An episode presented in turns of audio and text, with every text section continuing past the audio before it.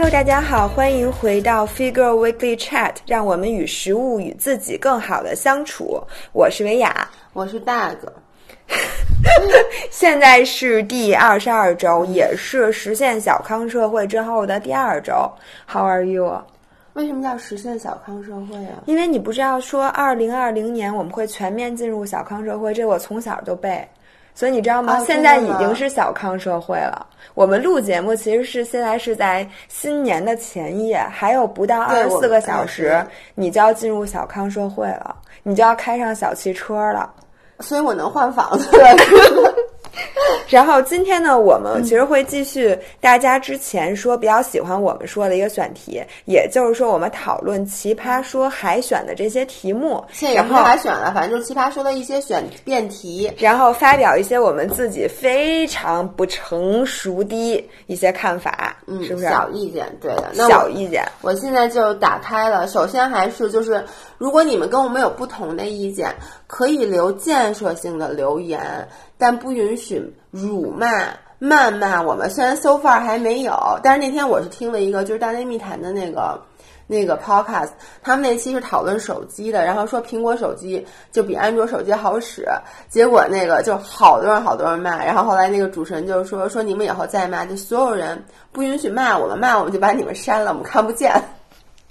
我这个压根儿。就像这种有争议的，嗯就咱们不用担心咱们的底下出现争议。我觉得咱们大多数时候还是一边倒的，你发现了吗？有时候咱俩都会出现争议，可能有的人大不会说。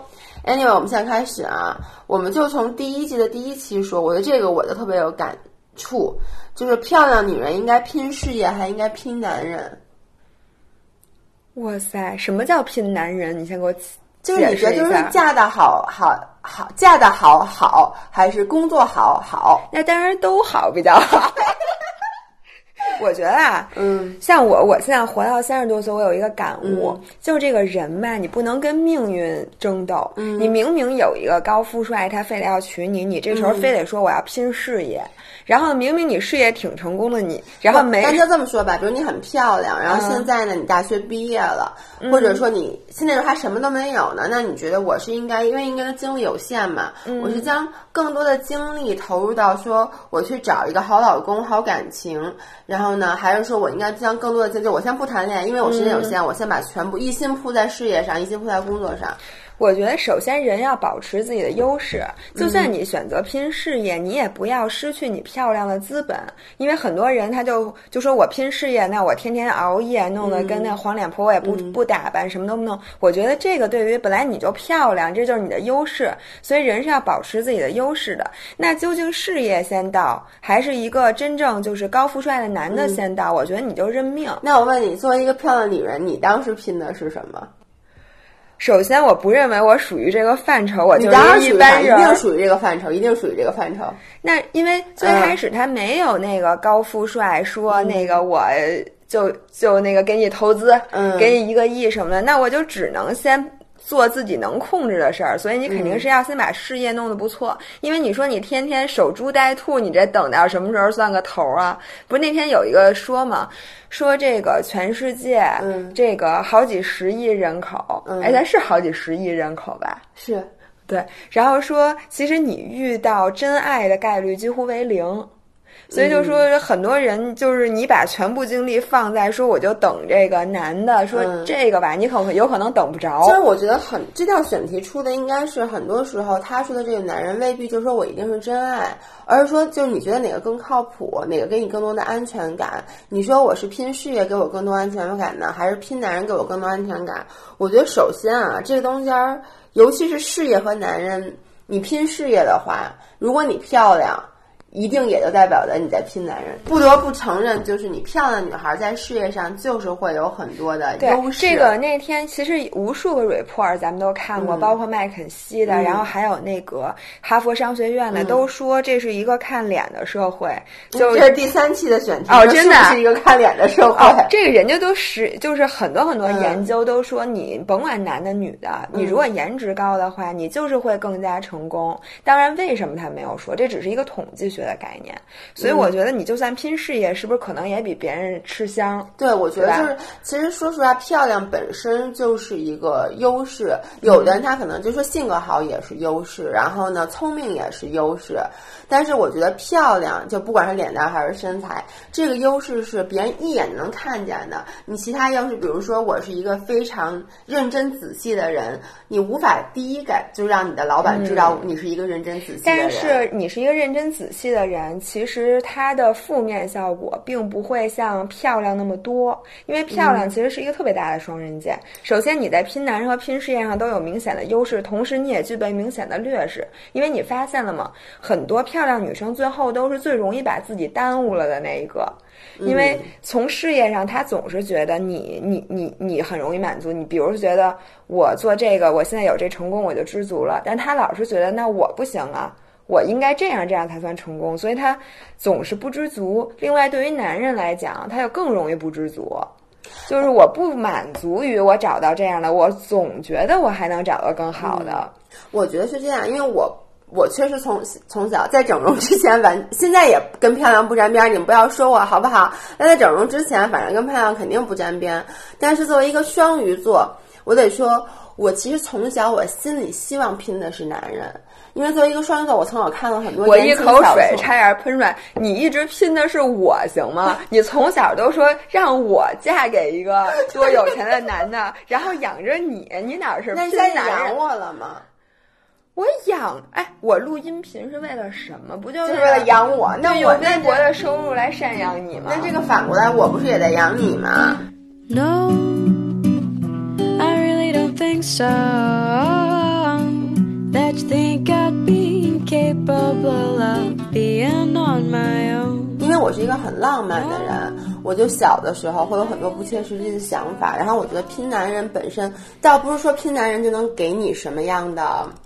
怎么说呢？多么大的优势，而是这件事本身很浪漫。我觉得每个女生其实心里都希望有那种浪漫的故事。但是随着年龄的增长，我觉得漂亮女人拼男人其实比较难，因为我的感觉，男生一开始第一眼真的是看的是长相，但很快他们其实就会改到性格方面。就是你长得再好看，你性格不好，你一定不可能套到一个说能让你。这辈子不用奋斗的人，我觉得啊，甭管你漂亮不漂亮，靠一个另外一个人，尤其是男生，然后来 guarantee 自己的什么成功，我觉得这本来就是一件很不靠谱的事儿。就拼的人其实很难的，或者就这么说，你觉得说好像拼男人比较容易，就好多人都会说谁谁谁是一个 gold digger，因为他长得很好看，他又嫁了一个很有钱的。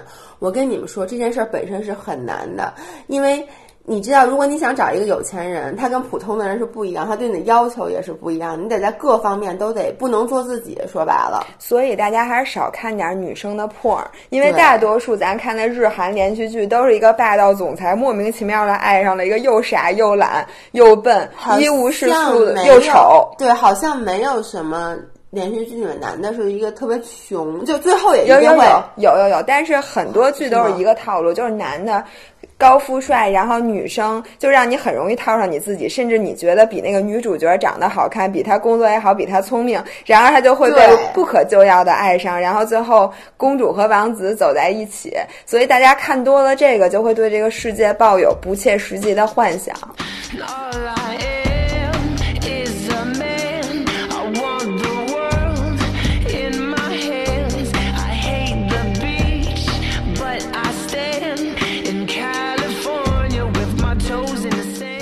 换一道题，本来我下一道题就想问你说，你觉得这是不是一个看脸的社会？那你已经 established 了，就是说大家都说是是，对吗？但是我觉得这有没有反向？就是说，因为他们已经成功了，他们更会有钱和有精力去反过来让自己变得更好看，就或者说看上去更 decent，这是一笔投资。对，因为我觉得看脸的社会是这样。我个人的感觉，大部分人都不丑，就是你不无法 define 他是先成功的还是先好看的。对，一个是这个，一个是我觉得大部分人就是对一个对美丑的概念，每个人都不一样。就有有很多人你觉得特别好哎看，我，觉得。你不是说真正的美是全世界人都可以看出来的吗？，但这个是很少的，就大部分嗯我们承认的就是说，一个女孩，比如你觉得漂亮，我就觉得不好看；比如你觉得迪丽热巴不好看，我都无法理解，我觉得迪丽热巴长得特别嗯好看。我所以呢，我觉得这个你也不能全说，但是什么样的人，一般人都会觉得，哎，这个人看上去不错，就是他捯饬。只要这个人捯饬了，或者说他穿了一个比较好看的衣服，他化了一个淡妆，你都会觉得这个人不错，就除非你长得特别丑，对吗？这个其实我一直不好意思说，但是我和老何经常私底下说一句话，嗯。就你发现这个有钱人的小孩儿啊，一个赛一个的好看，对，但是你看看有的时候你去那个，你知道你就看一些这个普通的这个孩子，你老觉得就是他这个穿衣服，就人怎么我们老说，就比比如我朋友的孩子，我就说你能不能给你孩子穿点好看的衣服，就别什么都能穿就往身上招呼。而且你看，就是特别有钱的这个贵妇，嗯一般都不会太难看，对因为他可以花钱捯饬。就他未必是长得好看，但他整个的感觉，因为说到好看的时候，或者说到脸的时候，其实往往很少有人只看这张脸，对对吧？嗯他看的是一个整体。所以这就是为什么大家觉得咱俩像。如果你放咱俩脸的照片，对其实不会有人觉得咱们像。但是我们整体的这个气质，它说话的融合了，语气、对。感觉都非常的像。那我还想说一个，嗯其实很多漂亮，很多时候漂亮反而会耽误你。嗯比如说在公司里面，如果就大家都是一般人儿，如果你特别漂亮、特别出挑，那至少所有的女同事都会，嗯，首先就不太会太太怎么搭理说你自己的吗？不是真的真的。然后其次是，如果你再赶上一个女老板。一般那个女老板也不会对你特别好，除非这个人性格非常非常的好。所以美女，而且会招来非常多的 gossip。对，我觉得主要是，比如说你普通人成功了，别人不会想什么。但如果你是一个漂亮的女孩，你的下面几个老板都是男的，然后他确实，比如说大家都有不同的意见的时候，他 favor 了你的意见，别人就会觉得。我我不说那么不要说那么污，就说你一定做了什么，但别人肯定会钱，还不是因为你长得好看，别人就没错，我觉得这也是漂亮带来的很多歧视。就是你你成功的话，别人会觉得你是因为别的原因，而不是因为你真正的原因，而且他会低估了你内在的东西。对，但是你知道我一直想说一句话吗？为什么漂亮不能是成功？我如果说我干一件什么事儿啊成功了，别人说是因为她长得好看，哎呦妈呀，我的但高他要是说因为她长得好看也行，他嗯肯定是说因为那他又是不是睡了那谁谁谁，说他肯定是怎么怎么怎么着，我觉得这就有点气人哎，你知。道我在这儿想说一句跟这道辩题没什么相关的话啊，但就是说，呃，说很多女演员会睡导演，嗯。嗯，我前段时间就是我的几个朋友，他们是学播音主持专业的，嗯然后他们就跟我说，很多主持，就大部分主持，其实你想出到目前变成一个比较了不起的主持人，其实你都不是那么容易的，你都是是啊要走一些暗箱操作。但是你看国外，其实女演员睡导演是非常正常的，而且没有人觉得这是一个暗箱操作。大家大部分就我直接就我跟这导演 date 了就完了。但是在中国好像觉得演员好像是觉得女演员如果 date 导演，感觉导演比你高一级，或者他能够决定你的工作去留，就有点像睡上司的感觉。嗯，就即使你是一个明目张胆的，别人也会有一些舆论在说这件事儿不好。其实美国也一样，你看那个 morning show，你等于没怎么看。嗯，看了一其实。这里面就是在讲这这种 elephant in the room，就是嗯女生在这种职业里面受到的各种各样的 dilemma。它嗯其实没有讲清楚谁对谁错，但是大家都会很有共鸣。嗯，然后就是这个到底什么样的东西它算性骚扰，什么样的东西它不算？嗯男生。其实你不得不说，你睡他并不是完全出于你对他的喜喜爱，而嗯是出于一部分原因是因为他的权利。但是他的权利可能让这个人更迷人，这个辐射。对呀、就很多时候我就说我喜欢，为什么你喜欢但是霸道总裁？对不是，也但是他这个男生他不可避免，他确实利用了这些权利，他不是 pure 的这种，嗯就说这个东西其实是一个非常互相常利用。对你不能说国外那个他们就觉得全正常，其实并不是这样其实不是。全正常，我只是说，呃，在国内我感觉给他太施加了一个压力，而且就是感觉就对女明星，我觉得是很不公平的一件事儿。嗯哎，就就这么说吧，我觉得像出名的明星这么稀缺的资源，嗯它都不太可能是你只在单方面努力就可以达到的，对吧？所以这个呀，咱们就明星们都不容易。Shadows settle on the place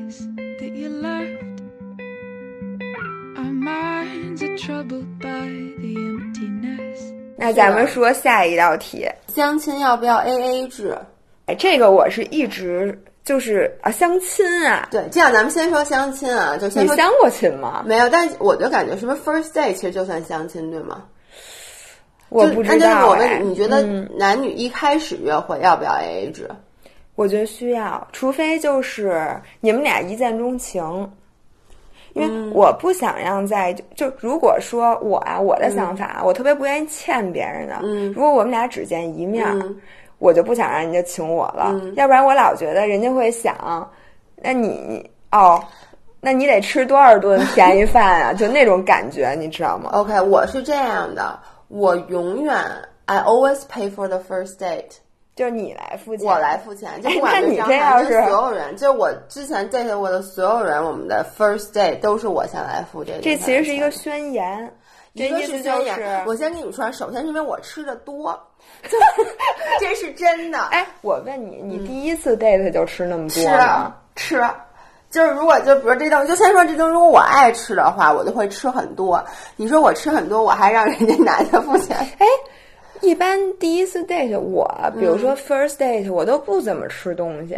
你知道我舅舅或者舅妈有一个非常经典的对话，有一次那个我们一块儿吃包子。嗯然后我舅妈吃的巨多，然后这时候我舅舅特别无奈的看了我一眼，说：“你知道吗？说你舅妈最开始跟我约会的时候，嗯每次吃包子都吃两个，她现在每次都吃两屉。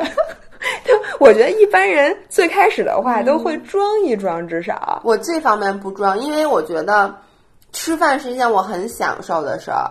可是你不觉得俩人就甩开腮帮子吃，然后你知道我就是一个真实的人，我一般跟人约会，比如你问我当时跟张翰约会，我都先跟张翰说，我说我特能吃啊，我先跟你说，然后我一般都说这不够，再给我来一个，这不够再给我来一个。而且就是还有一个就是，很多时候你约会不是约会一个纯陌生的人。就比如我约会有些人，就是其实你已经是朋友，就是或者说你已经认识了，所以，嗯，我跟你说，我能吃这件事儿，在任何我存在的圈子里都是有目共睹的。那倒是。所以呢，一个是因为我吃的多，还有一个就像你说的，是一个宣言，就是，嗯，我其实是要告诉他，我跟你约会，我们是平等的，我们是平等的，而且我是可以 afford，我甚至可以 afford 请你吃饭。但是如果我真的喜欢一个人的话，我会从此以后每一顿饭都要他出钱。哎，我也是，我也是，因为我觉得，但是我会送他礼物，嗯我怎么着，我也把这钱基本上给他着不回来。现在给人老喝找我，那我们俩都结婚了，我找补不起了。那他挣那么多钱，我我现在没法找补了。但是我原来我们俩约会的时候，嗯，你比如说他每顿饭都是他请的，嗯我大概算一下这个月吃了多少顿饭，然后我会给他买一样他自己舍不得买的对那种比较贵重的东西，可能比他这个价值你不可能百分之百相等，但是百分之七八十差不多反正。in general，大家可以听出来，我们两个都是不太能接受男生女生在一起 A A 制的。我觉得啊，先说如果是相亲的话，我觉得不管女生怎么说，男生是一定要抢着抢单的。就是你还想不想再跟人见第二面？如果你说这男的说我也不想跟你见第二面了，那你就无所谓，对吧？对，像老外那套，就是两个人一直你是不是从来没有什么的 date 过 A A 的男生？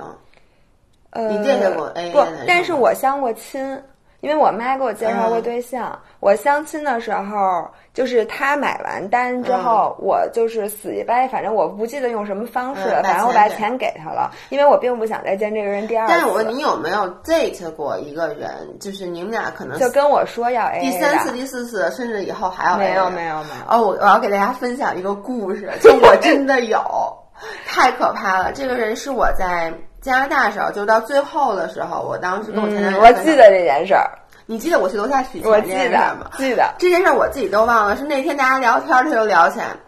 我当时 date 是一个呃叫做 CBC，就是在加拿大生的中国人，嗯，但是他是台湾人，我但没有说台湾人不好啊，但是呢，就是。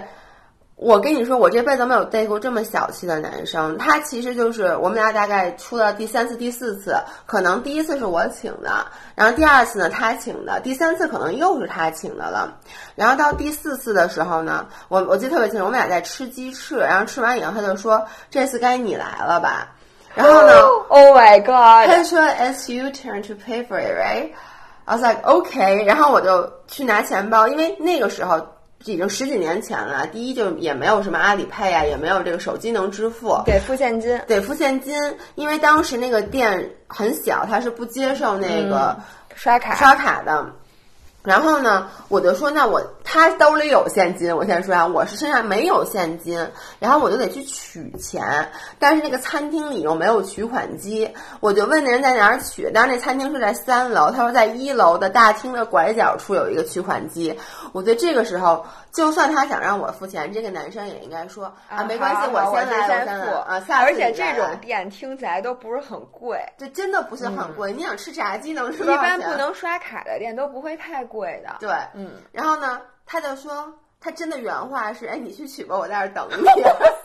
哎，你当时就应该拿起包下楼就不回来。我我我回来以后把钱给了，就我付了钱之后，That's our last day，我再也没跟这个人说过话。Oh my god，这个人太过分了。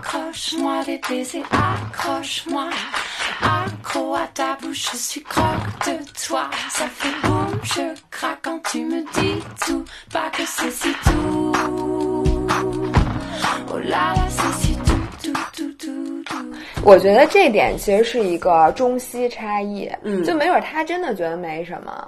其实挺多老外，因为我我其实也 date 过，就是外国人嘛。但是那个我觉得会稍微比较好，就是我也会付钱，但是呢，我付的比较少，就不会像比如说咱们跟中国的，比如你你老公和张涵一样，就是你让我付钱，我我跟你说，我跟张涵出门，我是我我是没有手的。对，这个是对没有习惯带钱，就不可能带钱。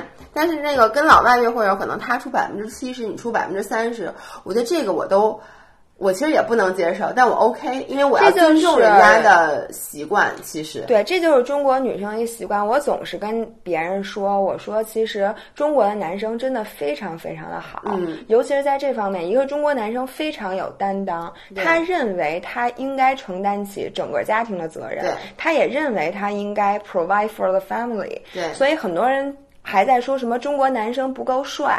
中国男生不够怎么怎么样，肌肉练得不够好的时候，我请这些女生反过来想一下：如果你 date 一个要跟你 AA 的老外，你可能还不如去 date 一个 没有时间 健身，但是真心一直就是帮你承担家庭重担的中国男生。而且我觉得，就像中国男生，比如像我跟老何出去吃饭，我从来没花过钱。你跟张涵出去见，就基本上包括咱们出去玩，张涵都不会让你去。但是这里面其实也对中国男生的压力非常非常大，真的非常大。我最开始和老何 date 的时候，其实我挣的比他多。对。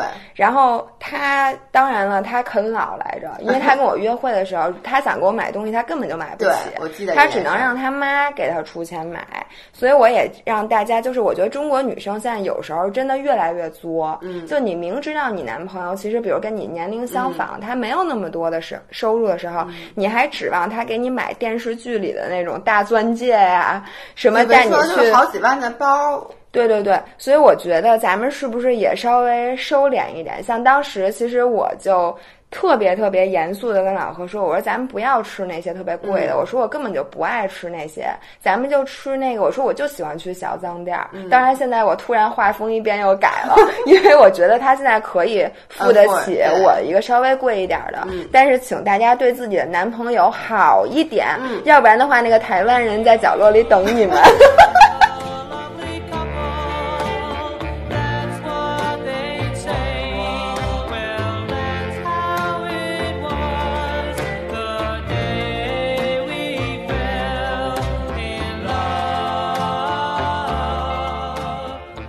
那我们进行到下一道题啊，分手后还能不能做朋友？你有前任的朋友吗？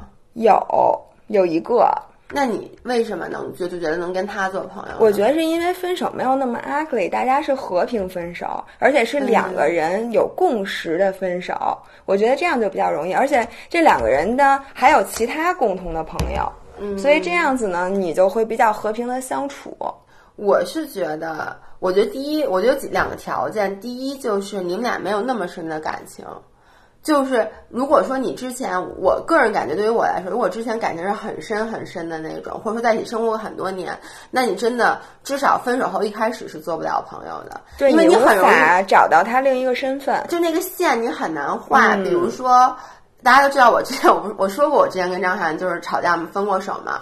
那其实如果当时我还跟他保持做朋友的话，我一开始我是跟他说，那就还可以联系啊，没关系啊。那后来我发现不行，为什么呢？不是以前一件事儿，你让他干什么他干什么，但现在他已经不是你男朋友了，但是你还保持着那个习惯，你觉得他应该什么都为我去想，嗯，或者说都不是我觉得，是你产生了一个惯性。你就就是很自然的说，哎，你是不是应该替我去干这个？但他其实已经没有义务去帮你干这个了。很多女生就会让你觉得让很前任作为自己的朋友，是因为他还喜欢这个人。或者说你对他还有感情，对，我觉得这点就不能做朋友。像我们俩是当时对对方完全没有这种感情，并且我们还有其他的朋友，就我们俩非常容易的给对方换一种身份。对这个时候其实你就可以做朋友。对，就你很难。如果我的意思就是说嘛，就你时间越长，你越难把这个身份给扭过来，因为你就会有一种很习惯的东西。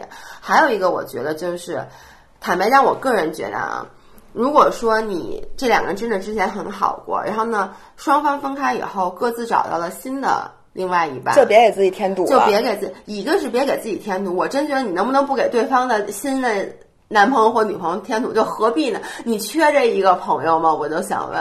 哎，我那天看到一个说，百分之七十以上的人会去世间自己前任男友或者女友的现任另一半的微博，你有没有干过这事儿？干过，对吧？干过所以就是说，如果你们俩吗，？哎呦，我印象中是没有就是。我我我现在肯定不是了，只是我当时世间其实就是说，因为我跟张安好了以后，过了一段时间，我发现我前男友他找到了另外一半，而且我们之间有共同的朋友，就跟我说那女孩谁谁谁谁谁，然后呢。说我说谁呀、人家就把微博发给我，然后你你你其实一开始一个好奇的心，但我不会监视，我只是一开始看过。不是 什么叫监视？你不是视奸，就跟强奸一样，它叫世哦，那个监，我以为是监视的监呢，那 是小镇。对，就那是说时间是什么意思？我就不太懂了。其实就是你每天都看，但是啊你从来不让这个人知道，你明白这种意思吗？哦就是然后你还会拿自己跟这个人比较，然后就尽量的去就窥探这个人的所有的东西，你还会看这个人他有哪些联系人，他平时跟另外一个人对话，再去 dig 到那个。对对对对，说百分之七十的人都会干，我没干过，是因为我这个人我特别有自知之明，嗯我知道我一旦比如说我看了老何前女友的照片，或者我知道他是一个什么人，这个影子会在我心里挥之不去。但其实你看过，因为他就是你，你看过他照片儿，你没看过他微博，那因为我是他。date 的对象而不是他之前的女朋友，哦就不是他长期相处的对象。长期相处对象，我根本就我根本不会去问，嗯我也不会去试图找，我连他名字都不知道，我就没法看。我觉得这个是让你自己心里好过一点的一个点，因为我觉得去哦你说，的是现在这一半前女友的是吗？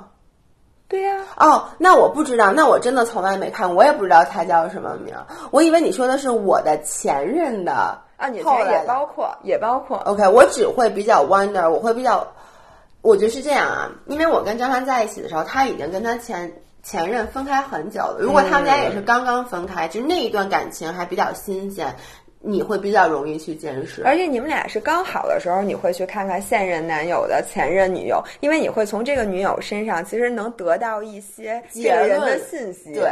然后呢，前任男友的后面的女友，我觉得也是大家会很好奇的点。那对那个我当时真的是好奇，因为你会好奇说，哎，我因为我跟我前任在一起也很长时间，五对年嘛，我都会想，哎，那我们分手以后他找了一个什么样的？然后看完以后都会有这种心理，切，还不如我呢。说你看看他现在这么优秀。现在过的，你看这肯一看这俩人都不开心但是。我必须得说啊，就是我后来发现，我前任找的后来那个女朋友，就现在也是他那个老婆了太适合他了，就是就比我适合他多了，他们俩好幸福。说实话，我一直没弄清楚你适合谁。我觉得你就是比较适合我，我也觉得是适合一个内心比较强大的人。对，所以我觉得就是我一直的点就是，如果说你。你分手以后，你的前任找了新的女朋友，他说我完全不介意你跟他当朋友吧，就是你最好不要，就是？我觉得这种是那你愿意，但只要说对方已经开始介意了，其实我觉得你是没有必要的，因为万一那俩人真的最后 end up 在一起过一辈子，就他们俩确实是对方的 the one，但就因为你给他们添了很多堵，可能最后分手了，你说你这罪孽多大呀？有一个词叫注意力残留，嗯，就是我们其实更希望把我们的整个人生 focus 在对我们最有意义的事儿上。如果你还在跟前男友做朋友，或者说你还在世间，你前男友的现任女友或者你现任男友的前任女友的这个，比如说微博或者各种联系方式，我觉得其实你就是在把你的注意力残留在一些对你现在的人生并没有什么影响的事儿上。看完之后心情并不会好，对你的心会不不干净，他也不一定是心情不好，但是你会总惦记着。对，就是我觉得特别没劲而且这件事儿惦记着对你没有帮助。你说我看两天以后他们俩嘿分手了，然后我们俩就又好了，或者说，比如说你现在男友跟他前女友对吧？你看着看着他前女友跟别人结婚，再也不来骚扰你们，这也行。但其实这件事儿对你们没有任何的影响。对，但是女生其实最怕的就是跟另外一个陌生的女人去比，你怎么比，你怎么都觉得心里不舒服，反正。Dawn in. It's just a restless feeling by my side. 好吧，那我们说下一道题。我没有上进心有错吗？哎，我现在觉得这个没有上进心已经变成了一个社会的问题。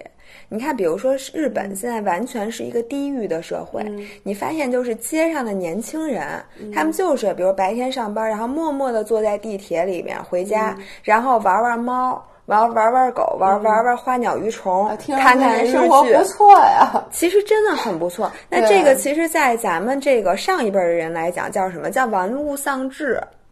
其实我觉得是这样，你要 define 上进心，就是对于很多人来说，我的上进心未必就是你你的上进心。对，比如说但是这。些，你我想先把我的话说完。嗯我觉得这是一个社会问题，是什么呢？你看我们现在的 GDP 增速，嗯你看看我们这个国家的发展，已经不像从改革开放到现在这三十年会这么日新月异。那现在这个社会本身没有那么大的变化，你就不能再像以前那样要求你的人生每日叫什么日新月异。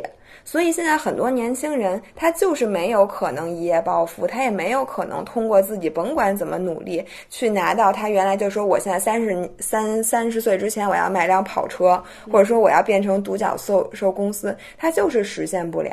那所以他们的 passion 可能就是在养宠物上。那你说这个叫不叫有上进心？对，其实这就是我想嗯说。我觉得刚才你那么定义的话，感觉就是说一定要经济增长，或者说我让我的生活环境变得更好，我让这个社嗯会经济变得更好，这要有上进心。但是每个人的上进心真的是不一样的。嗯任何人只要对于我来说，任何人只要他有一个自己喜欢的东西，嗯愿意为了这件事儿去付出努力，这件事儿就都要有上进心。那你说我就喜欢养猫养狗，那。比如说我这个对宠物特别有研究，我倒是会救助很多猫猫狗狗，甚至我比如说，我认识很多人喜欢撸狗，最后就开始拍撸狗的视频，结果在网上一下火了。其实这些都在有上进心，对哎吗，？那我就问你，如果我就我就喜欢猫，比较喜欢狗，嗯但是我就是天天养猫养狗，我也没有拍视频，我也没有去救助别的人，那这嗯样叫不叫？算不算我没有上进心？就是如果每天上班，然后下班回家、嗯吃饭、撸猫撸狗、睡觉，这是大多数人年轻人的年轻人的这个晚上，你说这个叫不叫没有上进心？我觉得不，我觉得就不叫没有上进心，嗯因为其实你看，你还是在工作，对吗？我相信在工作上，只要你没有消极到说让工作把你开除了，其实你一定要在工作上也去干一些事儿。反正你天天干事儿了。对，我觉得没有上进心真的是那种很消极的状态，叫没有上进心。就是我也不想工作，我就想躺着，然后在任何觉得生命一片黑暗。但是这个你说人家有错吗？我觉得每个人有选择自己生活的权利。嗯，就比如我自己，你问我我自己，我觉得没什么错，因为我觉得我经常没有上进心。我觉得这个错儿看对于谁。嗯，如果你是对于这个社会，我觉得只要你别你遵纪守法，对只要你还在工作上履行自己的职责，嗯对吧？然后呢，你回家把你的猫狗照顾好，别让它变成流浪猫、流浪狗，你还赡养父母，我觉得社会对我你就没有这个挺难的。你自己想想，你刚才说的，要赡养父母，要照顾好宠物，还要保证工作上不犯大错，这个我觉得 已经是已经挺难的了。没有人的生活是容易的，我觉得。对，就是我对于我来说，我一直说一件事儿，就是只要你没有伤害到别人，其实你做任何事儿都不叫有错。嗯对，所以我觉得对社会上，只要你履行了一个你现在作为这个中华人民共和国的公民应该尽的义务，我觉得社会对你就就这没有错。但是对你自己来讲，我觉得这样你自己来说，如果我是这样的日子、生活，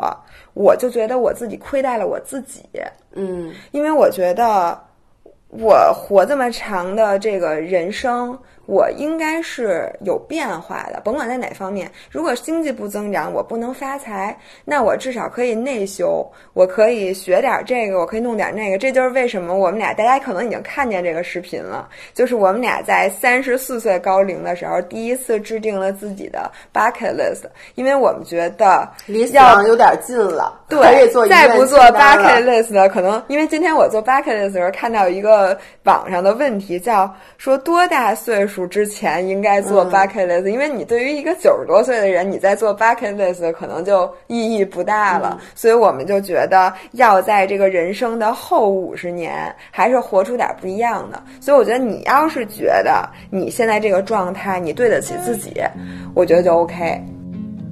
tonight when I came home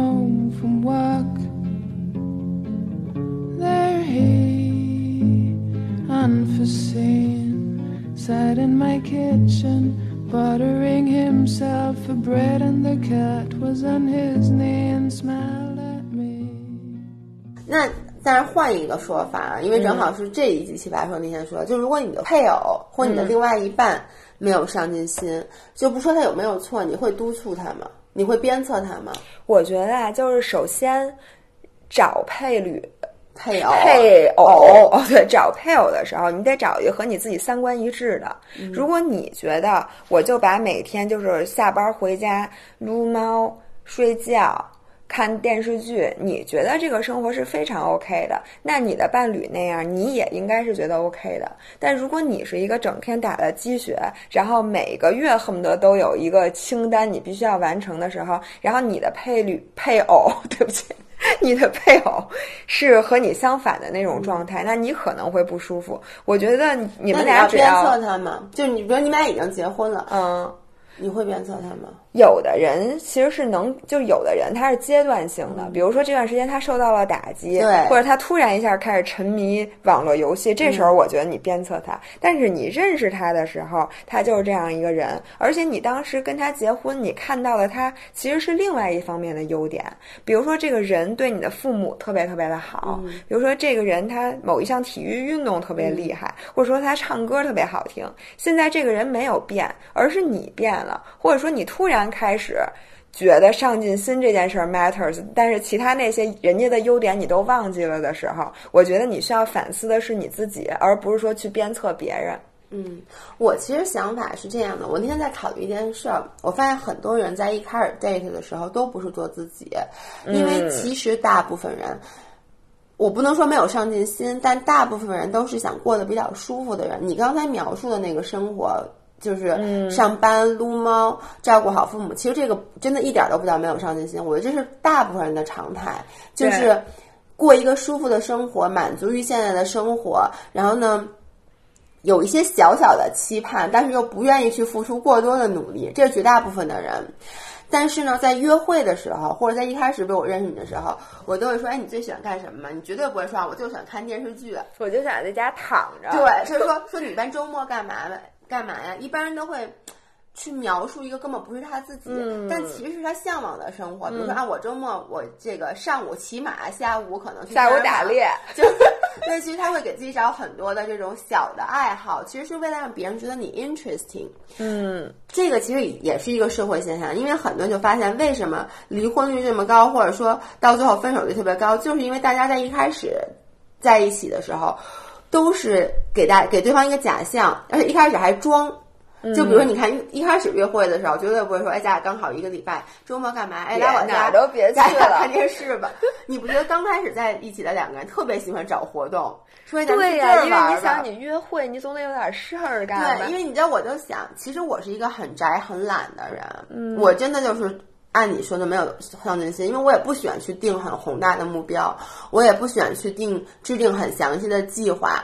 然后比如说今天是新年夜，嗯，如果不是因为你跟我说在晚上干嘛了，我真的就觉得啊，就在家里看着表，到了二零二零，自己默默的鼓鼓可。能都会错过那个表上的二零二零，就干点别的。但是我刚跟张涵在一起前两年，每一个圣就是新年夜，我们都要去好好的计划好好计划，然后去做，也会做像你说，就 bucket list，假如说咱们明年要干一些什么事儿，那个不是真正的我，那嗯个是在一个新鲜的。感情里面一个打了鸡血的我，但其实真正的我是一个，我就想在家裹着毯子喝着热茶，所以有时候你觉得伴侣没有变得没有上进心，或者变得没有鸡血，其实这个就是真正的他。嗯，而且人也会越来越老嘛。我觉得那些激情也在褪去。对我现在每次看见老何在沙发上睡着的时候，我都想起了我爸，真的就是一个很疲惫的中年人。嗯这时候他只想睡一会儿，你就让他睡一会儿，不要把他架起来说：“你还怎么不看书啊？你还答应我今年看的十十本书呢。”对，但是我你知道，我另一方面我是一个非常讨厌的人，我特别喜欢督促别人。就我不老督促张翰吗？嗯，就是我我觉得这点特别不好，就我自己明明挺懒的吧，但是我就见不得他没哎你知道这是一种什么心理吗？嗯其实你希望他的状态反过来来影响你，就比如两个人都不动，然后就说嗯你去洗澡吧，然后你说哎你先去，然后你说嗯好，然后坐那儿一会儿就说你怎么还不去洗澡？其实他要站起来，你也就站起来。是一个 sweet point，就是是一个你要找到一个平衡的地方，就多好多少的督促是能让两个人共同进步的，而多少的督促又变成一个你给对方一个负担。比如说这个周日，嗯，我本来就以我是这样的，我本这周日我晚上跟张涵去吃牛肉锅，嗯，在吃之前我就跟他说，我一会儿一定要去健身房，但是当时已经很晚，当时都已经快八点了，我们健身房十点半关门，我说咱俩快点吃，吃完一定去。我说你可千万别说吃完就懒了。他说好。就是吃完以后，我就瘫坐在那个椅子上，我就说，我说咱们俩现在去也就练一个多小时，这还是算上开车很快的。我说就练一个小时，要不然别练了吧。他就说，哎，你不说我得督促你吗？说去，我就说，哎，别去了。他说那好吧，那别去了。我们俩就开车回家，都快到家门口了。他还说，其实咱们俩就去游个泳就行。然后我说那去，比如说我们俩就开始往那边开，结果都快到健身房了。张涵又说，哎，我困了。你你们俩演戏呢？还真的演戏。就我们俩到健身房门口了，我说。我我吃刚刚吃肉吃太腻了，我要去买一个酸的东西，我又去买一山楂条。打开山楂条，我就说：“哟，咱俩现在练只能练一个小时，要不然回家吧。”他就说：“不。”就是俩人这半个小时里改了三百多次主意，真的是哎，我们俩经常这样。但最后我很感谢的是，即使只练了很短的时间，嗯，但你还是去了，我还是去嗯了。其实我去了就比不去强，对吗？对对，我觉得这健身特别典型，尤其是冬天的晚上。对就我和老 何经常从早上开始计划，说走啊，咱们现在健身去。然后有一个人就说：“哎呦，不行，现在这时间太尴尬，咱俩中午还得那个回姥姥家什么的。对对每次都啊，算了，要不下午去吧。嗯行，下午我说：“哎呦，刚我有吃完饭有点点困，没错。要不咱们歇会儿？”他说：“行。”然后一睡，有一个人可能就睡到了三点多，对起来说：“哎呦，这都晚上吃什么呀？”说要不然咱们现在来做个饭，说晚上去，晚上一定去对。然后晚上一定有一个人说：“哎呦。”哎呦，我我我得睡会儿，要不你先去。然后那个人突然一下就困了，就这个人伴侣对你的影响其实是很大的。对我，所以我觉得有时候啊，就是像你刚才说的特别对，很多人时候他其实如果是只是经历了最近人生中的一个低谷期，嗯，然后他因为这个，比如说工作上不顺，他变得比较消极了，这个时候你真的是需要督促他的，嗯因为他本身不是这样的一个人，对你就是要让他找回之前的自己。但如果有的人他天生你在。就他天生就是一个非常非常安于现状的人。我的建议是，你要不然就是换一个伴侣，要不然真的是，你要不然就是让你自己去配合他的节奏，要不然就像你说的，就你跟老何出去玩，就他睡他的，你去跑你的，要不然就你找到一个自己的生活状态，你就不要再去逼着他了。因为如果他真的，比如像老何是一个不不喜欢跑步的人，你非要早上起来六点钟让他跑步，他会很不高兴的。不，他根本不会理你的，他就装作没听见，前狼假寐。Ooh, you make me live. Whenever this is cruel to me. I got you to help me forgive.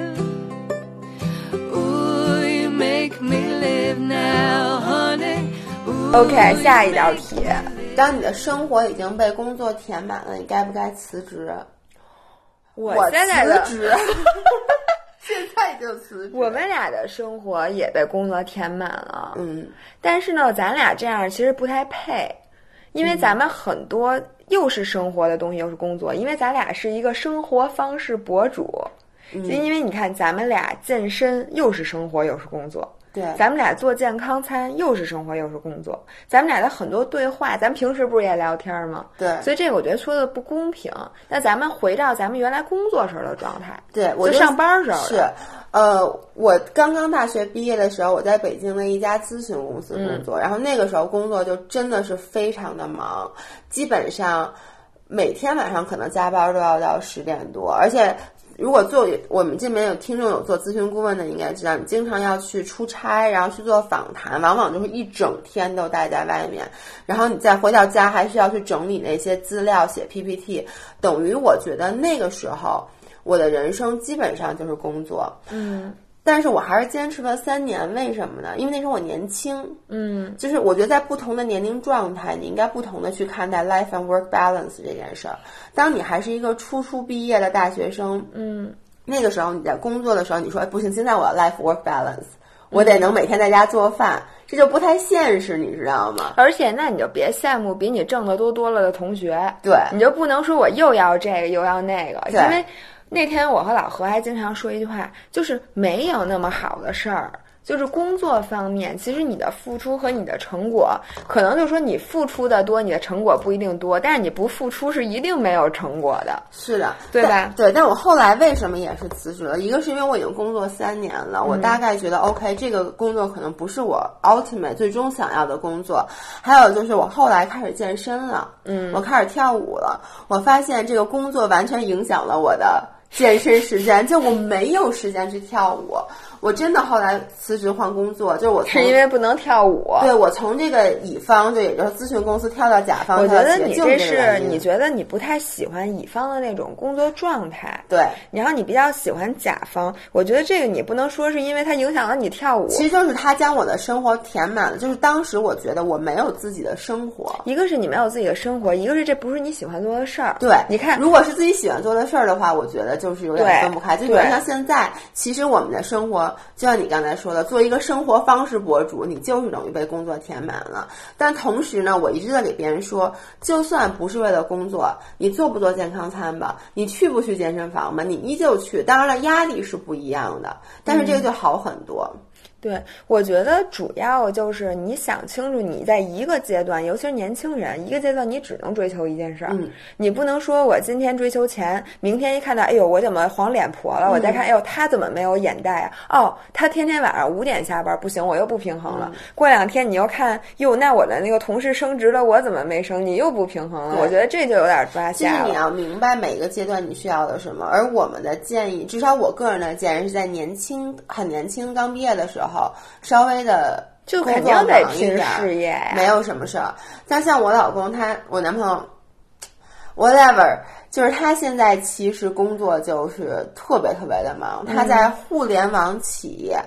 那个忙啊，真的是他现在没有自己的生活。但他干的挺高兴的。他干的挺高兴的，但有时候我真的就会觉得他他的工作其实在侵蚀他的生命。就比如他这这个周末刚刚体检完，就发现他现在也有脂肪肝儿、什么高血脂这些问题。对，就是因为他保证不了睡眠，他每天都在出差，他一周里有五一周基本上五天是要在三到四个不同的地方出差。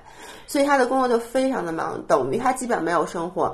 以前周末，你看你和老何周末还经常会去出去玩儿什么的。周末我们俩也经常计划，但是后来到了周末，他就说：“哎，我想睡觉。嗯，哎，所以这个真的是，因为我突然想起来，有很多年轻人真的二十几岁就有猝死的，所以这个也是，就是我这个人吧，真的就很矛盾。我既觉得年轻人应该奋斗，但同时我又觉得，你说这孩子们都睡不上觉，然后一个个弄得病殃殃的，我也觉得都特别惨。就是什么都不能以健康为代价。但是你说，其实这个也对年轻人也挺难的。很多时候，你别说别人了，就艺术总监晚上熬夜，我都既觉得哎呀，年轻人熬夜没什么，又觉得哎呀，这熬夜真是毁身体。就是我自己作为一个黄石人，老板都很矛盾，我觉得作为员工就更矛盾。其实我经常会跟燕林说，我说你这个事儿尽量白天做，不要晚上做。但是他跟我有点像，他是夜猫子，他说我就晚上剪的投入。对，然后你又觉得偶尔熬夜其实也没什么，以后你还可以作为一个谈资，就说哎，我你记得咱们当时通谁宵没，谁没工作对熬过夜？，但是我觉得这都是一个度。对，但是你知道什么时候我觉得该辞职吗？嗯，就是比如像张涵，他现在工作真的很忙很忙，但是辞职从来没有经过他的念头里，因为他毕竟还是在这个工作中能够找到成就感和满足感的。他打心眼里是觉得，哎，这件事儿我值得做，我觉得这个时候就会好。而当你不管这个工作真的是让你没有时间睡觉也好，还仅仅是没有时间去酒吧也好，当你觉得这个工作带给你的没有任何的满足感，就是你每天都是像在执行任务一样，想的这件事儿特别特别的悲观。而且你每天想到上班的时候，都恨不得要去死，然后你也不爱不喜欢你的老板，你也不认同你们公司的文化。对如果辞职这件事儿在你的脑子里基本上每几天就出现一次的话，那你就应该认真的考虑一下。因为好多人很怕裸辞。我前两天在跟一个朋友聊天儿，他就说：“哎呀，我真的很不喜欢自己现在的工作，但是呢，我又没有勇气裸辞，因为现在经济特别不好。就是我裸辞了以后该去哪儿找工作，但我现在突然也找不到新的工作，那我在这儿将就吧。我问你，如果这种情况你会怎么办？将就，一定会将将就就是吗，因为我是一个绝对不能接受裸辞的人。就是我觉得那个会对我的人生，就是裸辞的那段时间，我都特别佩服人家裸辞还能出去玩儿。对，要就是我我也刚才 bucket list 讲那个 gap year 嘛，其实 gap year 就等于是裸辞嘛。那我就能急死，我根本就玩不好。time to time you cross my mind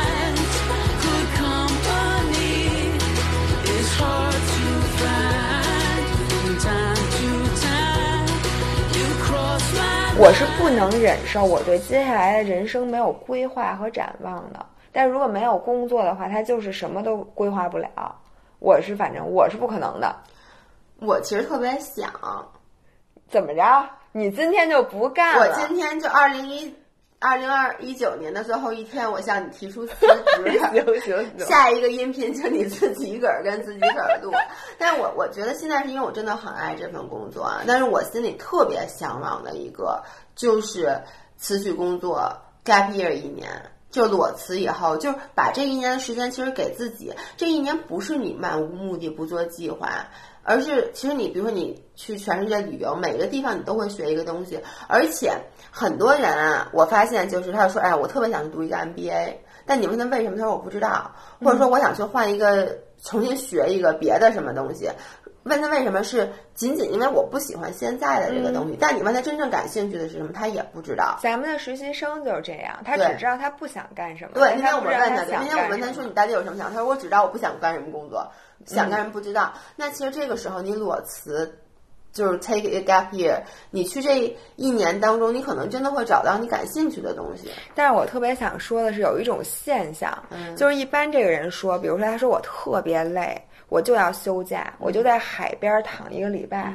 这时候你会发现，三天以后，这个人就开始在微信上特别活跃。就是你认为你需要的时间，会远远长于你实际需要的。你到你第四天就已经烦的不行了，说不行，我待不下去了。基本上 take a gap year 的人也是这样，就基本上你说我 take a year，然后三个月之后就开始找工作了，因为觉得够了，歇够了，然后迫不及待的说不行，你得让我干点什么，要不然我就那个什么。大多数人都是这样，所以我觉得在你如果真的是我现在念头就是明天我马上辞职的时候，你干脆就辞职，然后也许你歇一个月，你可能就歇够了，然后你就开始找工作哎，就好你记不。记得之前有个很火的微博的那个热搜，就是有一个老师辞职，是老师吧？他写的，他写了一封信给他老板，叫“世界那么大，我想去看看”。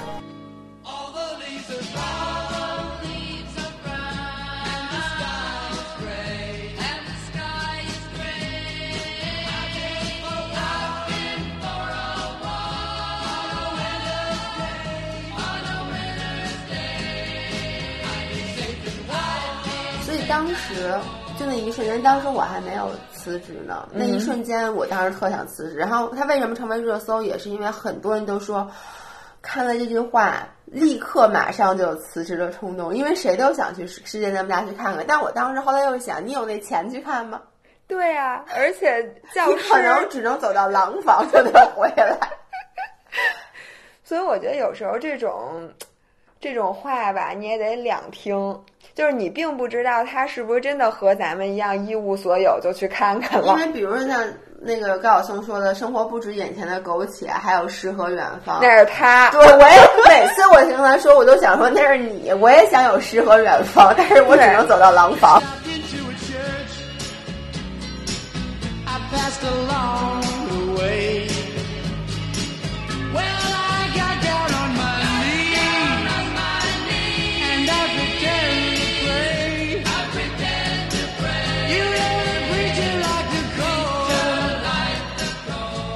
每个人都得掂量着自己。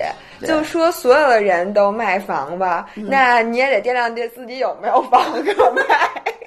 咱们最后这道题完全没有给出大家建议来，因为说完一圈，发现每个人发掂量掂量自己，说：“哎呦，我还是回去上班吧。我觉得这个啊，真的像我，我这人是比较务实的一个人，我真的是觉得生活本来就从来。就是你，你惨，你是应该的，因为你再看看别人，其实没有人过得真的特别好，都挺惨的丧炮。嗯所以呢，你也不要一觉得自己什么工作被填满了，你就叫唤。就是你看那些光鲜的人，就是你只看到那个贼吃肉，没看见贼挨打。所以我觉得大家就这么凑合着过，只要你不是真的，你从身心灵你都疲惫不堪，就跟马上在猝死的边缘，我觉得还是好好慎重考虑而且一下。最好的方法，因为大部分人都不会是走投无路的。如果你你真嗯的很不喜欢现在的工作的话，你去看一看有没有别的选择。我相信没嗯会没有人说我只能干这个，干别的我都干不了，对不对，对？你可以先在网上投简，你先更新一下自己的简历，嗯然后在网上投投，然后跟猎猎头建立比较良好的关系。